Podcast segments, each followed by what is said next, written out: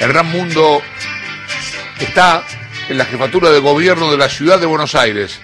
Hernán, querido, buen día, ¿cómo te va? ¿Qué tal, Chavo? Buen día, buen viernes para todos. En una jornada en la que en Parque Patricio van a pasar muchas cosas, eh, porque en realidad ya comenzamos una jornada con la conferencia de prensa del ministro Fernán Quirós y aquí a 200 metros nada más, en el Hospital Churruca, va a estar el presidente Alberto Fernández al mediodía anunciando obras para lo que será eh, la guardia y el área de cuidados intensivos. Ya está la brigada de explosivos trabajando para lo que es justamente el control y que todo se desarrolle en condiciones. Y en la sede de gobierno porteño, en calle Upayata, como vos decías, se desarrolló la habitual conferencia del ministro Quirós de lunes, miércoles y viernes con varios ejes, varias cuestiones a tener en cuenta. Obviamente esperando lo que va a ser Después del anuncio eh, emitido eh, por el presidente Alberto Fernández eh, vía redes sociales con lo que será la continuidad del aislamiento obligatorio a partir del lunes, ¿qué es lo que va a suceder en Ciudad de Buenos Aires? Lo tendremos en detalle en principio a la hora 15 con la palabra del jefe de gobierno de la ciudad,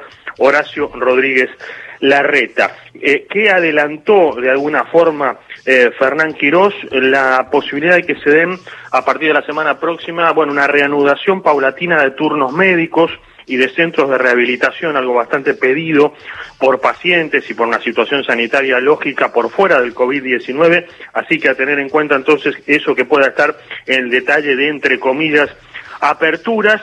Y adelantando Quirós que el lunes próximo a las 11 se van a reunir, con lo cual esto va a quedar para una próxima etapa, eventualmente la posibilidad de las clases en eh, lugares públicos, plazas, parques y calles y avenidas. Lunes próximo a las 11 entonces, reunión pautada, Quirós y Soledad Acuña por la ciudad, Inés González García, Nicolás Trota por la Nación para seguir analizando esa posibilidad que plantea la ciudad y que tiene reparos por parte de la nación. Un punto importante, lo vamos a escuchar, Chavo, sigue siendo el tema del transporte público y el nivel de contagio que se da en el transporte. Le preguntamos a Fernán Quiroz por la cuestión que hay planteada respecto de los usuarios, que dicen hay 40 estaciones de subte que están cerradas en la ciudad y esto genera que los subtes vayan con mayor cantidad de gente, eh, con además menos frecuencias y que además la gente se vuelve a, vuelque a colectivos que también van con más cantidad de gente de lo permitido. ¿Qué pasa esto? Eh, ¿Qué pasa con esto en términos sanitarios? Se lo planteamos a Fernán Quirós y esto nos respondía.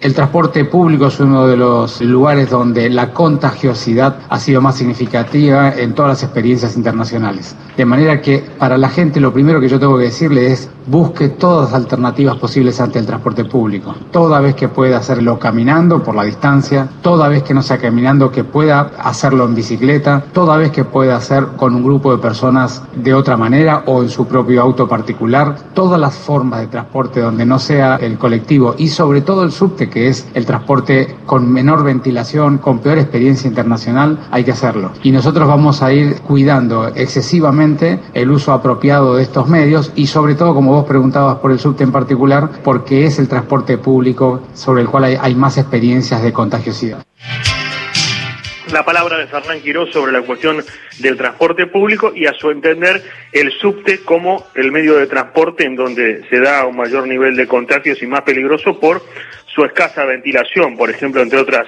entre otras cuestiones. Más allá de que esto es rebatido por algunas organizaciones y gente que se dedica al transporte público, recordando igual la mala experiencia, por ejemplo, que hubo en Nueva York con una gran cantidad de contagios suscitados justamente en este medio de transporte. Otras cuestiones a tener en cuenta, eh, eh Fernán Quirós dijo que espera eh, prudencia de parte de la gente y pidió prudencia sobre todo a estudiantes y a gente que salga a festejar por el Día de la Primavera el lunes próximo en el ámbito público. Dijo que va a haber más controles de lo habitual, pero que no se puede controlar a todo el mundo. Veremos qué sucede el lunes.